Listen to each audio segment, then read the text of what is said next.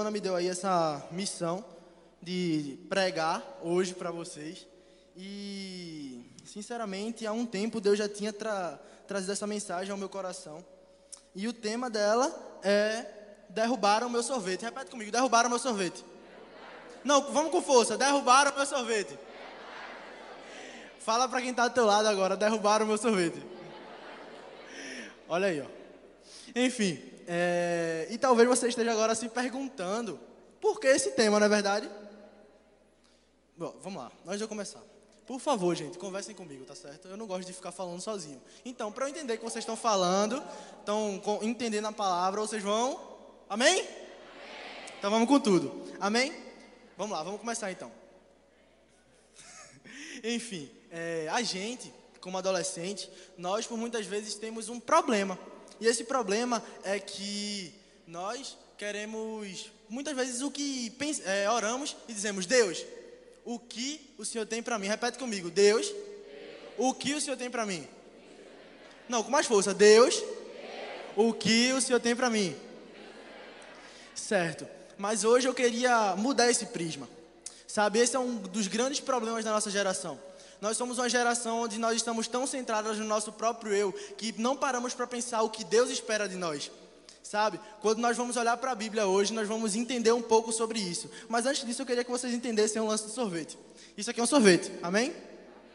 Vamos lá.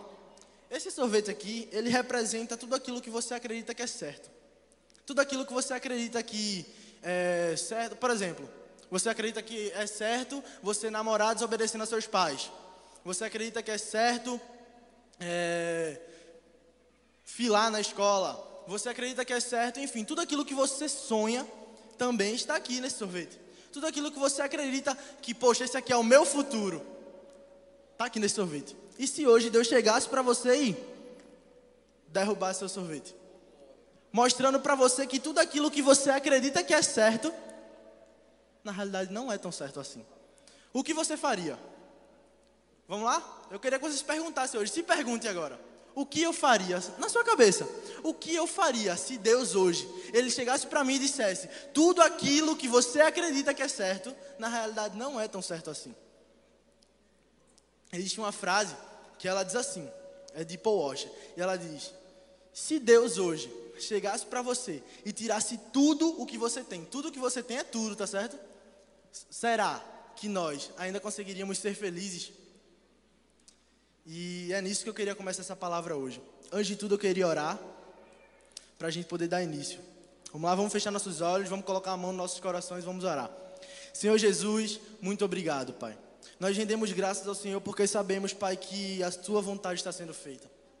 Pedimos, meu Pai, que o Senhor venha falar conosco hoje. Que não seja eu aqui, mas seja o Senhor, Jesus, somente o Senhor falando a esses corações. A tua palavra fala, Pai, em Romanos 10, 17, que a fé vem pelo ouvir e ouvir a tua palavra. Então, Senhor, gera fé em nossos corações nessa noite. Que o Senhor possa nos levar a viver os seus sonhos para nós nessa noite. É assim que nós oramos e agradecemos, no nome de Jesus. Amém, amém e amém. Você que trouxe Bíblia, por favor, abra sua Bíblia aí em Cantares. Sim, o livro de Cantares de Salomão, versículo, é, capítulo 5, do versículo 2 ao 16 nós vamos estar lendo e eu vou estar depois trazendo para vocês. Vamos lá. Lá diz assim: Eu durmo, mas meu coração acorda. É a voz do meu amado que bate, dizendo: Abre a porta para mim, minha irmã, meu amor, minha pomba, minha imaculada, porque minha cabeça está cheia do orvalho e meus cabelos com gotas da noite. Já tirei o agasalho, como voltarei a vestir? Já lavei os meus pés, como voltarei a sujá-los? O meu amado pôs a sua mão na porta e as minhas entranhas estremeceram. Fala assim comigo, minhas entranhas, com força, vamos lá, estremeceram. Vamos lá. Eu me levantei para abrir para o meu amado, e as mãos gotejavam perfume, e os meus dedos da mirra mais doce o aroma, sobre as alças da fechadura. Eu abri para o meu amado, e o meu amado já tinha ido embora. A minha alma desfaleceu quando ele falou. Busquei-o, mas não consegui encontrá-lo. Chamei, mas ele não me respondeu. Os guardas que rondavam pela cidade me encontraram e me espancaram, feriram e tiraram minhas vestes. Os guardas dos muros tiraram meu manto. Eu clamo por vocês, mulheres de Jerusalém, que se acharem meu amado, lhes diga que estou doente de amor. Repete comigo, doente de amor. Isso. Que é o teu amado. Quem é o teu amado? Ele, o que ele é acima de todos os outros, mais formosa das mulheres. Quem é o seu amado? Mais do que outro amado que você procura, o meu amado é branco e corado. Ele é chefe entre dez mil. A sua cabeça é como ouro mais refinado, seus cabelos são espessos e pretos como corvo, seus olhos são olhos de pomba, junto às correntes das águas, lavados ao leite, adequadamente ajustados. As suas faces são como a de um canteiro de especiarias, com flores de doce perfume. Versículo 16: A sua boca é muito doce, e sim, ele é totalmente encantador. Esse é meu amado, meu amigo, ó filha de Jerusalém. E quando nós, nós lemos isso, eu queria que tudo que eu falasse aqui hoje sobre a amada, eu queria que você começasse a se colocar no lugar dela. Como nós lemos aí nesse texto, nós vamos encontrar a amada é, no seu quarto. E o amado chega e bate a porta e ela vai e diz: Eu já tomei banho, eu já troquei de roupa, eu não vou ter como abrir. E o amado vai embora. E assim ela sai, aí espancada, encontra mulheres na rua e diz: Olha, me ajudem a encontrar o meu amado. E ela diz a elas tudo o que o amado representa para ela. E quando elas escutam isso, elas não se contêm, no caso das mulheres de Jerusalém, e começam a perseguir o amado junto com a amada. Então vamos entender um pouco. Vamos lá. Na verdade, um dos grandes problemas da nossa geração é que nós somos uma geração que foca somente em si. Corremos muito atrás do que queremos que Deus nos dê, mas não do que Ele tem para nós. George Wilterfield uma vez disse: Mesmo que a verdade lhe seja esfregada na face, o homem orgulhoso não estará disposto a mudar sua opinião. Sabe, nós por muitas vezes batemos o pé e não queremos mudar a nossa opinião. Nós por muitas vezes acreditamos tanto que uma coisa é certa e não queremos mudar porque achamos que aquilo é correto. Sabe, eu costumo sempre dizer aos meus discípulos, eu falo, gente, se você acha que eu estou fazendo alguma coisa errada, se eu estou ensinando algo errado a você, me prove na Bíblia que está errado. E essa é a realidade que nós temos que ver. Se você acredita que algo é certo, me prove na Bíblia que aquilo é certo. O que a Bíblia fala sobre? O que a Bíblia fala sobre o seu comportamento, o nosso comportamento? O que a Bíblia fala sobre os nossos costumes? O que a Bíblia fala sobre? O que Jesus fala sobre? Sabe? Hoje nós vamos ver, e eu acredito que hoje Deus realmente vai nos derrubar. Ele vai nos mostrar o ponto de vista dele e quais são as expectativas dele para a nossa vida. Amém? Então vamos lá, primeiro tópico. Queria ler daqui, pô. Tá bom, então vou ler aqui mesmo. Deus, esse sorvete é meu. É, a Bíblia vai falar lá em Jeremias 29, 11, 12 e 13. E é engraçado esse texto porque eu queria contar o contexto dele. Tá certo? O contexto desse texto é o seguinte: o povo estava sendo escravizado na Babilônia. E Deus chega para o povo através de Jeremias e diz: Olha, vocês, se vocês me buscarem todo o coração, me encontrarão, porque eu sei os planos que tenho para vocês, e não são planos de lhes causar dano. Ou seja, quando nós começamos a entender isso, vamos ver que por muitas vezes nós estamos passando por dificuldades na nossa vida, estamos passando por algumas coisas na nossa vida, e achamos, não, Deus não está aqui. Deus não está comigo. Sabe? E olhando para isso, vamos entender o quê? Que por muitas vezes com Deus, como o Cauã até falou aqui na transição, vamos passar por dificuldades sim, mas ei, não é o nosso sonho. Não é o meu sonho que a gente está preparado para ver. A Bíblia vai mostrar no Salmo 139 que ele conhece os nossos, ele conhece o nosso coração, ele conhece já os nossos passos antes mesmo da gente nascer. Ou seja, quando nós lemos a palavra, nós vamos encontrar Deus mostrando para a gente: olha, não é o seu sonho apenas que você vai viver, alinhe seu sonho com o meu e aí você vai, vai viver o seu sonho. Amém? Só que o problema, gente, é que nós somos é, tão egocêntricos que queremos viver apenas o nosso sonho, mas não queremos viver o sonho de Deus para nós. Talvez o sonho de Deus para você não seja aquilo que você planejou para o seu futuro. Talvez o sonho de Deus para você não seja esse namorado que talvez você está namorando escondido da sua mãe. Na é verdade? Sabe, talvez o sonho de Deus para você, ele conheça, mas você talvez não conheça. Sabe, acabamos idolatrando o nosso próprio eu. E isso é muito forte. nós acabamos apontando para nós dizendo: Não, eu sou o meu Deus, eu vou seguir o meu sonho, eu vou fazer aquilo que eu quero, aquilo que eu acredito que é certo. Mas ei, eu quero que você olhe para quem está do seu lado e pergunte: E o que Deus diz que é certo? Não, com mais força, eu acho que vocês não estão gostando, não. O que Deus diz que é certo, vamos lá? Muito bom.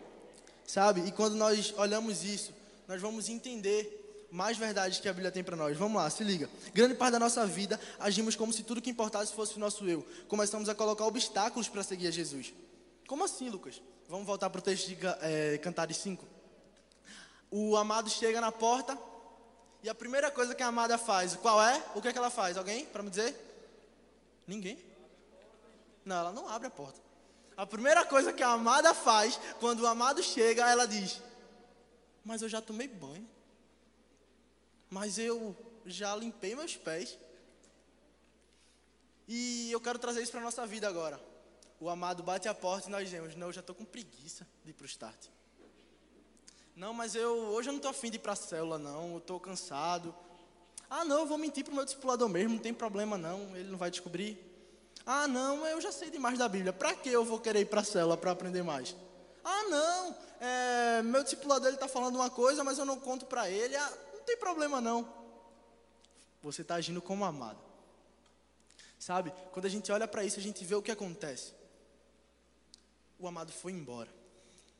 E a gente vai entender um pouco mais lá na frente o que isso vai gerar na vida dela também. Mas eu queria frisar nesse ponto aqui agora.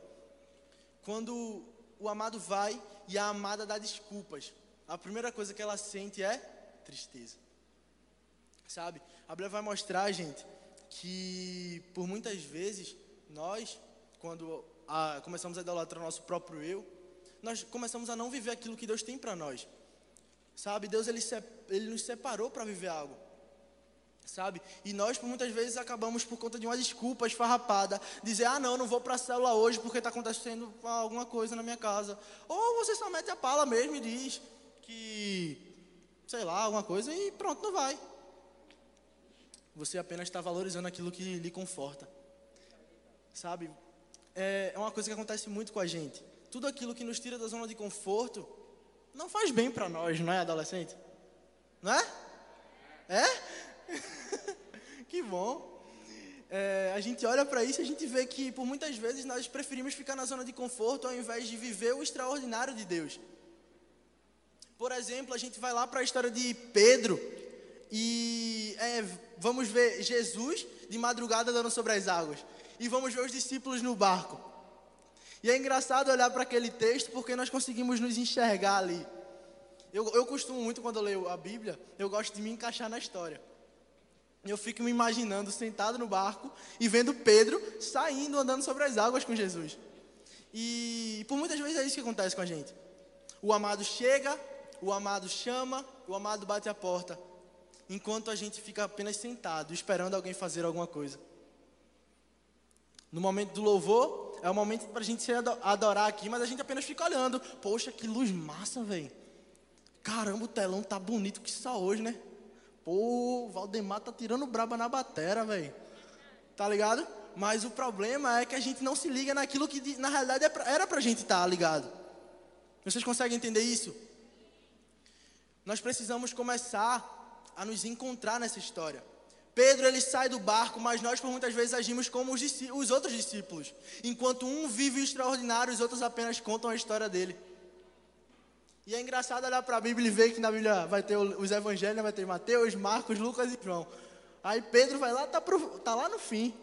Primeira Pedro, segunda Pedro, enfim. A gente vai olhar isso aqui e vai enxergar o quê? Mateus, Pedro andou sobre as águas. Marcos, Pedro andou sobre as águas. Lucas, Pedro andou sobre as águas. João, Pedro andou sobre as águas. Enquanto uns vivem o extraordinário, os outros que não quiseram sair da zona de conforto apenas contam a história de quem viveu. Consegue entender isso? Para Jesus, gente. Não precisa bater palma, não. Vamos continuar. E a gente entende isso, sabe? E eu queria trazer uma frase que Thomas Brooks disse. Não há problemas em saber muito, o problema é praticar pouco. Você conhece aquela pessoa que Poxa, é o sabidão da Bíblia, mas que não pratica nada que ela ensina. Conhece, né? É, é muito engraçado ver porque Essas são aquelas pessoas que escolheram ficar na zona de conforto. São aquelas pessoas que se sentam no banco da igreja, sabem de tudo o que vai acontecer, mas nunca levantaram um dedo para ajudar. Nunca dizimaram, nunca ofertaram, nunca se levantaram para ir para as ruas pregar o evangelho, nunca limparam uma cadeira, para piorar, nunca fizeram nada em casa. Mas, quando chegam alguém para conversar, aí não, não. Oh meu Deus, a Bíblia fala isso, isso isso, mas e o que tu pratica? Tá ligado? Então hoje a gente vai entender mais ainda sobre isso. É, como eu estava falando, muitos é, viram Pedro saindo da zona de conforto, né? E alguém aqui conhece a história de Gideão? Vamos lá, levanta a mão quem conhece a história de Gideão. Alto. Massa, poucas pessoas conhecem. Então eu vou contar a história para vocês. A história dele está lá em Juízes 7 ao 16. Eu não vou ler para não ficar cansativo, mas eu vou contar a história dele mais rápido. A tribo de Gideão era, uma das, é era a menor tribo das tribos de Israel. E Gideão, a casa de Gideão era a menor da tribo dele. E Gideão era o menor da sua casa. Ou seja, automaticamente, entre todos, Gideão era o menor. E o engraçado é que eu, eu quando eu estava lendo Juízes, eu comecei a chamar Gideão de o juiz medroso.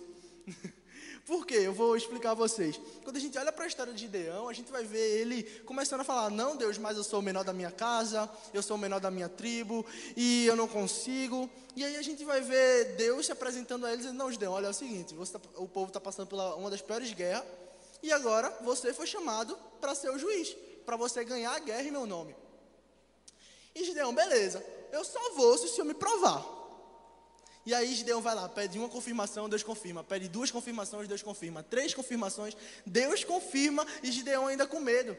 E passa um tempo, Gideão já está na guerra. E quando vê, Deus diz: Olha, é o seguinte, tem muita gente aí contigo, velho, no teu exército, não dá para lutar assim. Faz o seguinte: tira um monte e sobra 300 com Gideão. Contra um exército de mais de mil pessoas. E Gideão, que já era medroso, a gente vai ver ele começando a confiar em Deus. Porque Deus o levou a ter fé. Sabe? Deus ele o levou a sair da zona de conforto. Talvez você está aqui hoje e está dizendo: Não, Lucas, mas eu não consigo entregar minha vida a Jesus, eu não, eu não consigo ser discipulado, eu não consigo caminhar certo com Jesus. Mas eu quero dizer uma coisa a você: a palavra de Deus vai nos mostrar que a graça ela nos capacita a caminhar com Deus. Ou seja, automaticamente, quando nós somos encontrados por Deus, nós começamos a viver aquilo que Ele tem para nós. Por quê? Porque Ele nos capacita. Amém? Só que nós muitas vezes começamos a dar desculpas, como eu estou falando. Não, eu não consigo, eu não posso, eu não quero, eu não vou. E esse é o nosso problema. Mas mesmo assim, é, Deus levou Gideão a ser um juiz de Israel. E ele é muito conhecido na história da Bíblia pelo fato de ter ganhado uma guerra de milhares de pessoas com apenas 300 guerreiros. Você poderia dizer, uau. Agora sim. Porque é muito é engraçado ver essa história. Porque eu consigo me encontrar em Gideão, o menor de todos. Aquele que tinha medo, aquele que não conseguia fazer nada, o Senhor levanta e para fazer algo grande. Sabe? Então eu queria que vocês começassem a se encontrar nele também hoje. Amém? Vamos lá. O problema é que nós queremos tudo o que queremos e não pagamos o preço para conseguir o que queremos. Nós vivemos uma vida sendo a pessoa desesperada em todos os aspectos. E ainda quer que Deus abra uma porta na sua vida e te dê algo que não está preparado para você receber. Essa é a maior verdade. Que nós, por muitas vezes, nós queremos pular etapas. Queremos viver aquilo que Deus não nos chamou para viver. É como eu falei no começo. E se Deus olhar para você e dizer: Não é para você.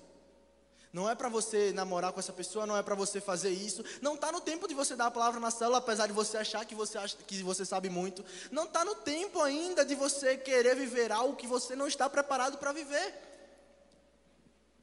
Porque como o Márcio até falou aqui no Descomplicando, Eclesiastes 3.1 diz, existe um tempo certo para todas as coisas debaixo do céu. Amém? Amém mesmo? Amém então. Deixa eu continuar aqui. Uh, me perdi. Amém. Deus sabe o que é melhor para a nossa vida. E por isso, é, por muitas vezes, Ele vai acabar nos frustrando. Como assim, Lucas? Deus nos frustra? Na realidade, Ele frustra tudo aquilo que não é para você viver. Ele vai dizer a você: olha, não é para você viver isso e pronto. E a vontade de Deus é perfeita e agradável. Amém? Amém? Glória a Deus por isso. Então vamos lá, segundo ponto. Indo atrás do sorveteiro. Repete comigo. Não, com força, pô.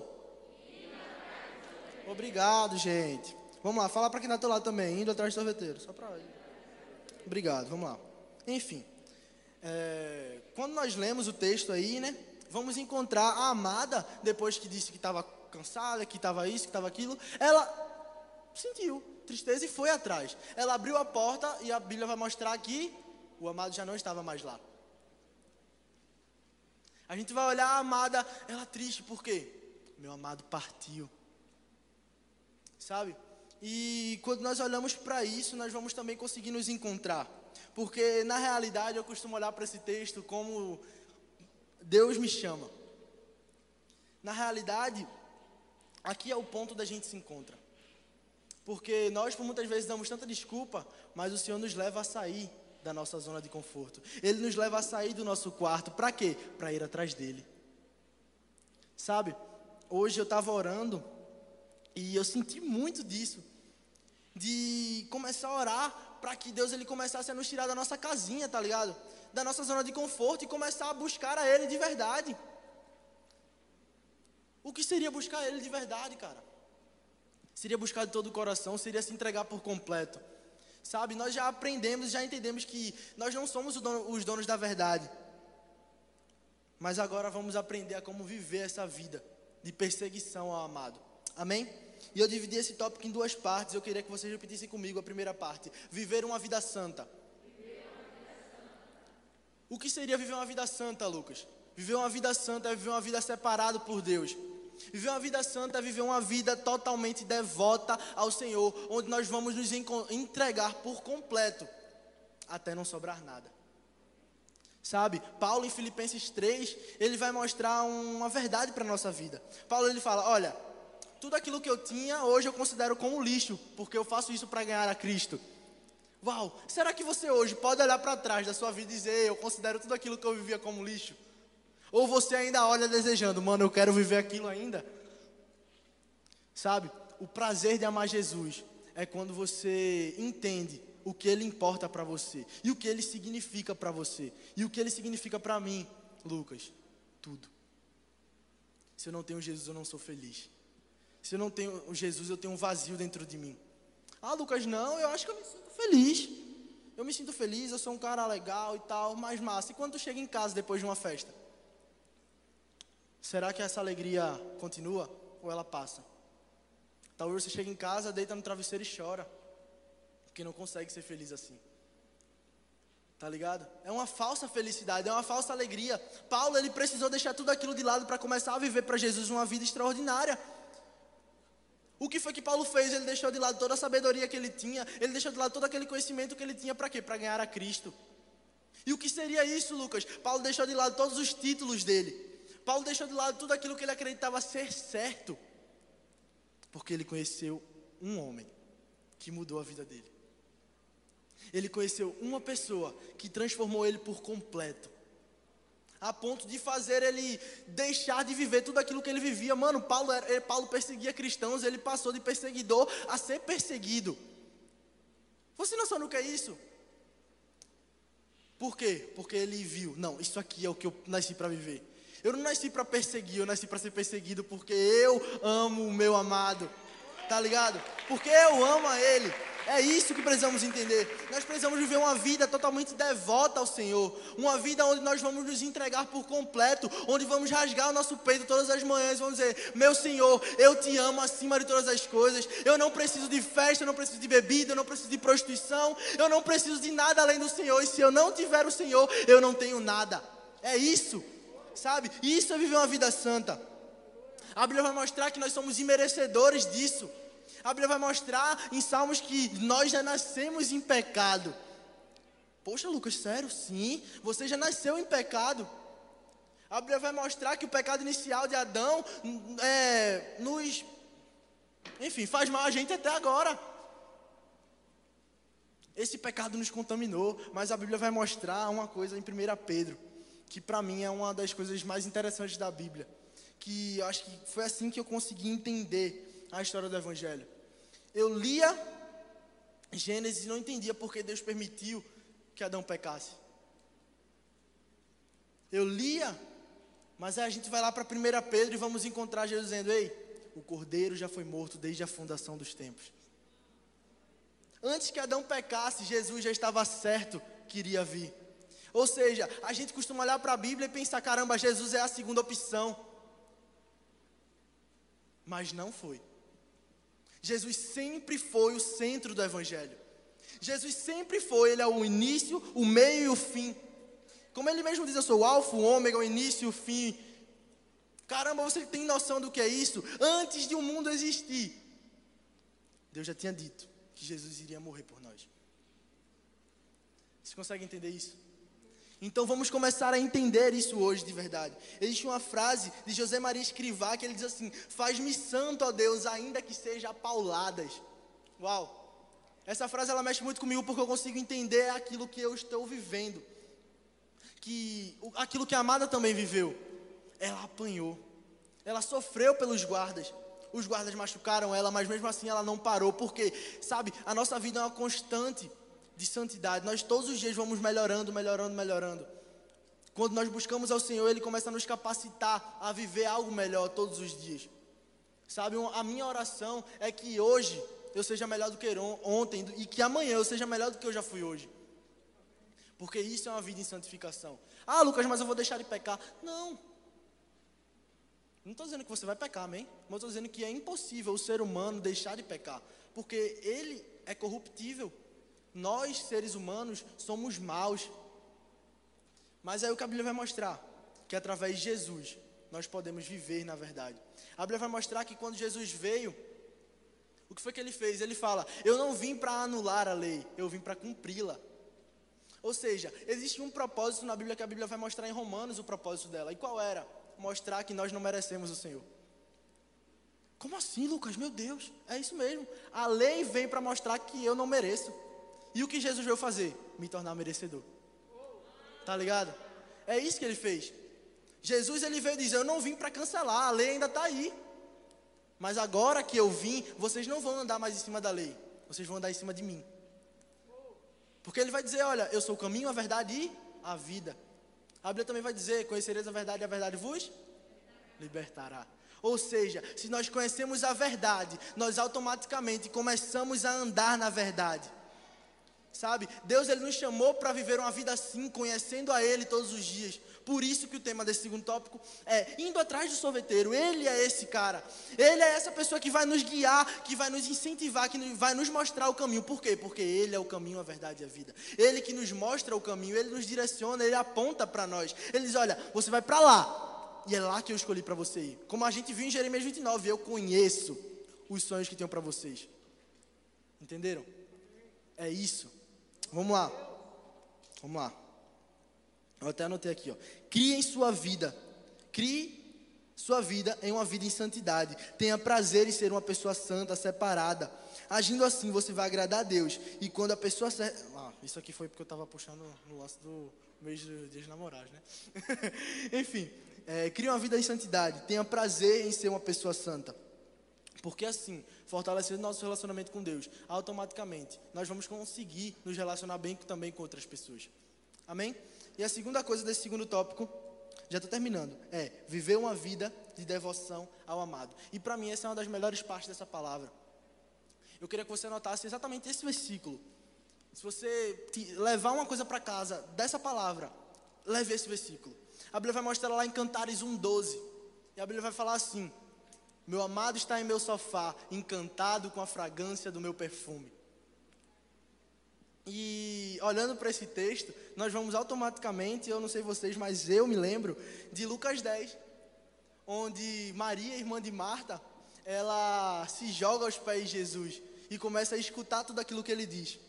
Mas será que se você olhar para essa mensagem de Lucas 10, você consegue se enxergar?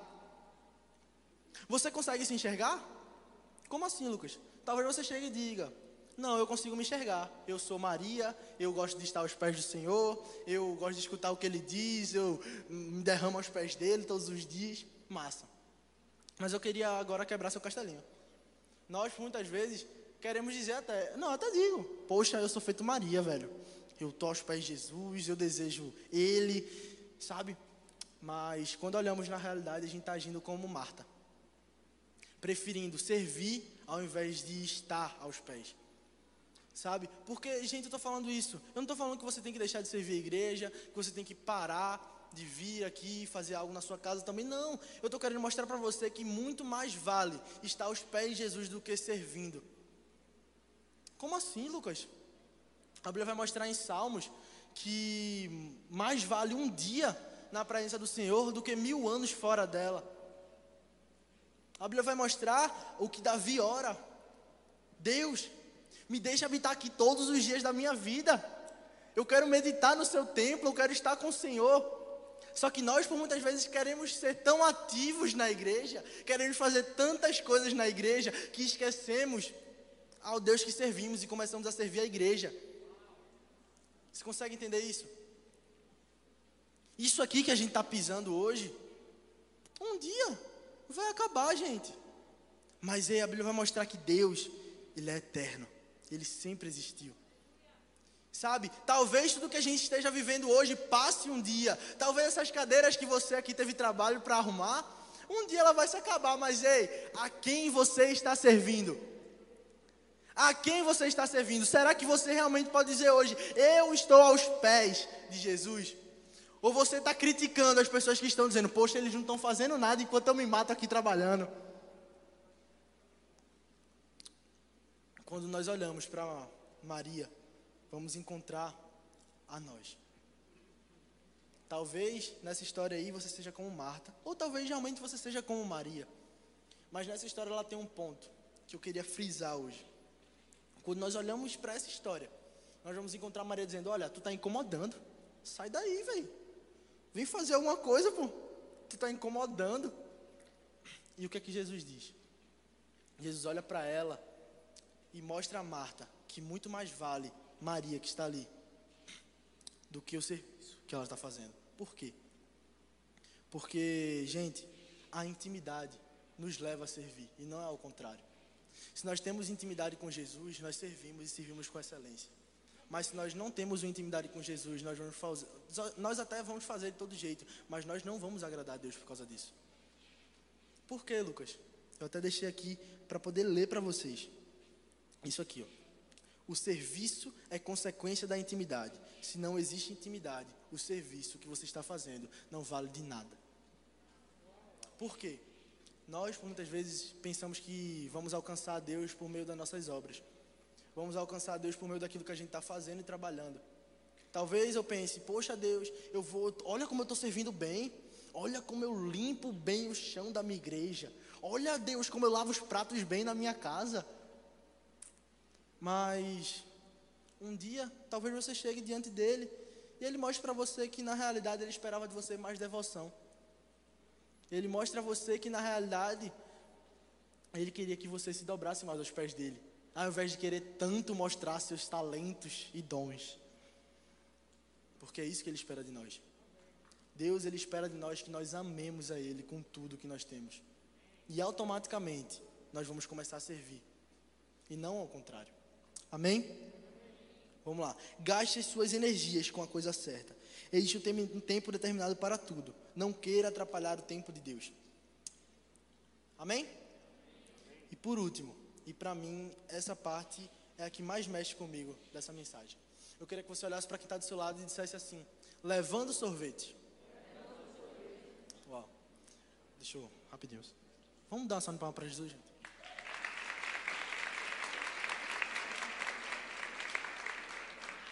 Amém. Essa parte, para mim, é uma das partes que mais mexe comigo.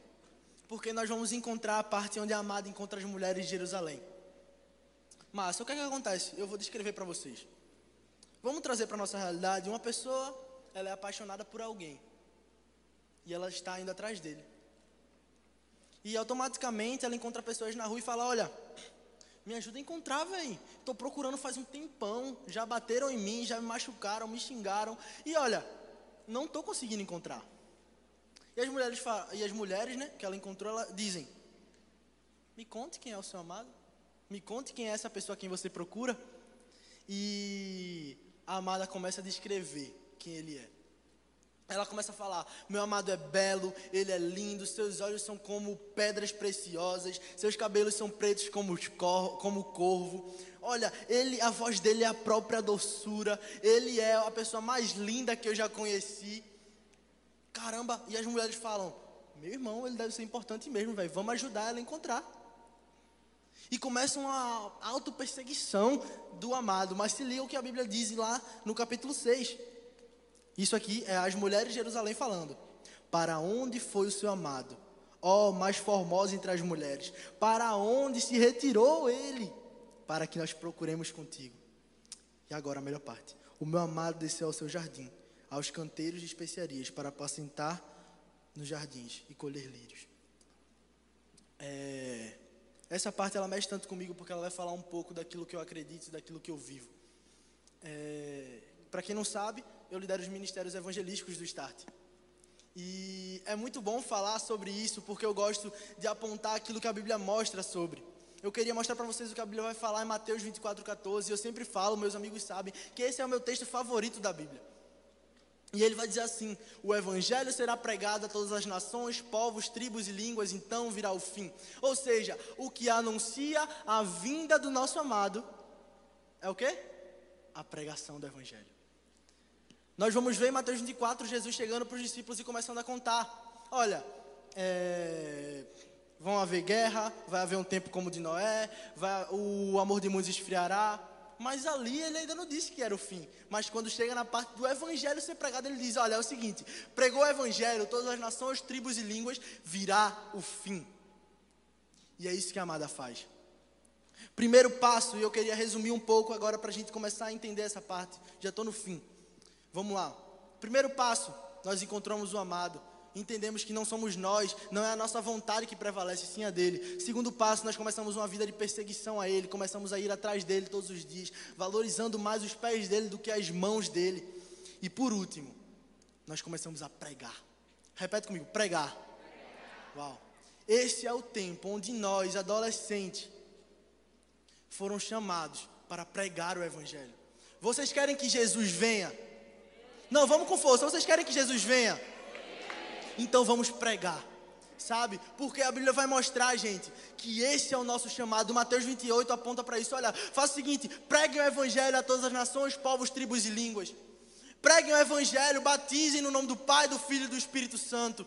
Levem o evangelho até os confins da terra. E foi isso que a amada fez. Mas ela não fez de qualquer jeito. Como assim, Lucas? Muita gente quer pregar o evangelho. Muita gente se disponibiliza quando fala, não, vai ter praça viva, a gente vai fazer o evangelismo antes do culto. Todo mundo se disponibiliza a fazer. Só que o problema é que nós queremos tanto pregar o evangelho, mas não pregamos o evangelho que vivemos.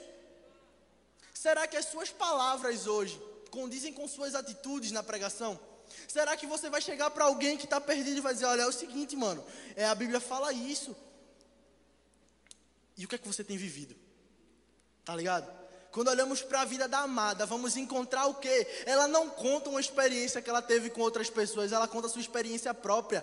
Ela diz: Olha, eu conheci o meu amado, ele entrou no meu quarto, eu conhecia ele, ele é lindo, ele tem autoridade, ele tem uma voz doce, ele me ama. Será que você hoje pode se encontrar assim, podendo falar com autoridade de quem Deus é para você? Sabe? Vamos olhar para a Bíblia e vamos encontrar isso, gente. A, Bíblia, a vida de Pedro, por exemplo, é um exemplo dessa devoção.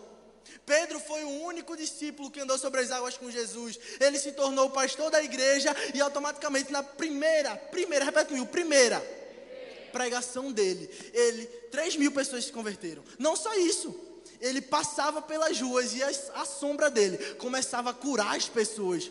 Você noção do que é isso? O que é isso, gente? Ele está levando o quarto para a rua. Muita gente quer dizer, não, eu quero abrir um break, eu quero falar na célula, eu quero é, pregar nas ruas, eu quero falar no, no start. Mas, cara, será que você tem levado o seu quarto às ruas? Será que a sua vida em devoção no seu quarto tem apontado para Jesus ou tem apontado para o seu ego? Tá ligado? Quando a gente vai olhar para a Bíblia, vamos encontrar a amada amando o amado. Será que hoje você estaria disposto a rasgar a sua vida por Jesus? Em total devoção a Ele, a ponto de se entregar por completo? Caramba, existe uma frase de John Wesley que ele diz assim: O cristão, ele deve estar preparado para pregar ou para morrer. Existe uma frase em Harbuk que ele diz: Não pregar o evangelho é como negar. É como negar a cura a um doente. E automaticamente trazendo isso para a nossa vida. Não pregar o evangelho no, é, só aponta para que nós não conhecemos a Jesus de verdade. A Bíblia vai dizer em 1 João 2,6 que aqueles que afirmam que estão em Cristo devem andar como Ele andou. Será que você afirma que, anda em, que está em Cristo? Então vamos começar a andar como Ele. Vamos começar a viver uma vida como a dele. Uma vida total, total devoção. Existe uma frase que ela é muito impactante eu queria que vocês entendessem bem ela e eu vou explicar. A frase diz assim: Jesus veio à terra não por amor a nós, apesar de isso ser verdade, mas sim para obedecer às ordens do seu Pai. E isso trazendo para a nossa vida, nós vamos encontrar o quê? Que apesar de que Jesus me ama, sim, Ele lhe ama, mas o propósito maior era fazer a vontade do Pai, que mesmo que antes de nós existirmos para sermos amados por Ele, Ele, Deus já tinha dito: olha, você vai lá. Entenderam? E como amada, eu queria que a gente, eu queria trazer uma revelação desse texto. O amado, ele já conhecia o quarto da amada. O amado, ele já vai certo e diz: Olha, abre aqui. Isso prova que ele já conhecia, que ele já tinha uma intimidade. E eu costumo olhar para esse texto e para mim a melhor parte desse texto é essa que eu vou contar para vocês agora. A Bíblia vai dizer que o amado, ele tinha o cabelo molhado porque ele já estava caminhando. Presta atenção. Na realidade, o amado, ele já sabia que a, a amada tinha intimidade com ele dentro do quarto. Mas ele queria que agora ela levasse essa intimidade para fora. Ele queria que ela começasse a sair. Não, tá bom. Agora vamos fazer o seguinte: eu já te conheço, eu sei quem tu é. Agora leva o teu quarto às ruas. Vamos lá, faz a tua pregação aqui dentro do teu quarto, mas leva ela para as ruas. A Bíblia vai mostrar o quê? Aquilo que você vive no seu quarto, que cantem nos telhados. É isso que precisamos viver. Sabe? Precisamos viver uma vida onde nosso quarto aponta para o amado, mas não só ele, a nossa vida fora dele aponta ainda mais. A nossa devoção, a nossa entrega.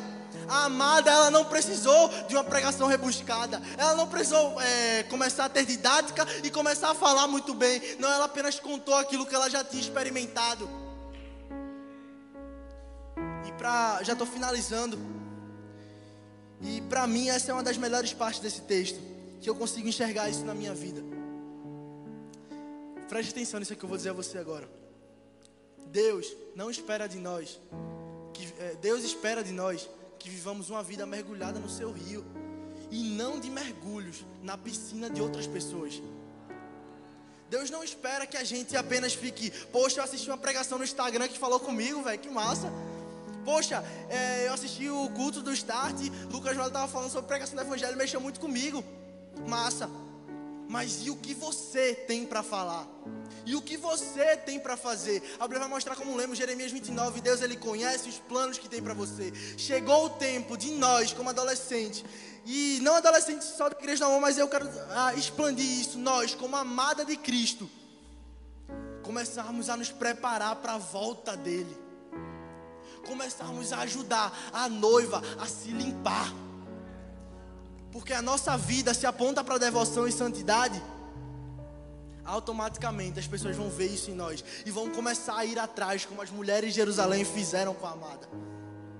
Sabe, vocês podem ficar de pé no lugar de vocês, eu vou continuar aqui, mas já estou terminando. Levanta aí. Hoje nós entendemos que precisamos viver essa vida, onde nosso secreto aponta para Jesus. E que as ruas e que por onde a gente passar também vão apontar. Sabe? Deus ele tem nos chamado para viver uma vida de completa devoção a Ele. Uma vida onde nós buscamos mais os seus pés do que seus milagres. Como assim, Lucas? Uma vida onde nós buscamos mais a Sua presença do que qualquer outra coisa. A Bíblia vai mostrar o que Moisés orou. O povo estava em pecado e Moisés orou assim: Deus, se a Sua presença não for comigo, eu não vou. Queria que você repetisse isso comigo. Deus, não, com força, vamos lá. Deus, se a Sua presença não for comigo, eu não vou. Não, com mais força. Deus, se a Sua presença não for comigo, eu não vou. Deus está nos chamando para ir lá para fora. Mas primeiro, precisamos conhecer Ele aqui dentro. O louvor vai tocar uma música. E eu queria que todos vocês, vocês fechassem os olhos de vocês. Eu queria fazer um, algo diferente aqui hoje no Start. É. E o que Deus quer fazer aqui hoje, eu creio que vai levar vocês a um novo nível. Deus ele vai nos levar a conhecer a Ele de verdade. Coloca a mão no teu coração. Sabe, o louvor vai começar a tocar uma canção e nós vamos começar a orar. Mas não qualquer oração. Nós vamos começar a nos desesperar aqui pelo amado hoje. Nós vamos começar a rasgar o nosso coração aqui hoje pelo amado. Se tudo aquilo que nós escutamos hoje nós colocarmos em prática, nós colocarmos em prática, nós vamos começar a viver uma vida onde a nossa vida aponta para Jesus e automaticamente pessoas conhecerão a Ele. Sabe, hoje, Deus ele está nos levando a conhecer ainda mais Ele. Eu creio que Deus ele vai nos levar hoje a conhecer o seu coração. Ele vai nos mostrar o desejo dele para nós.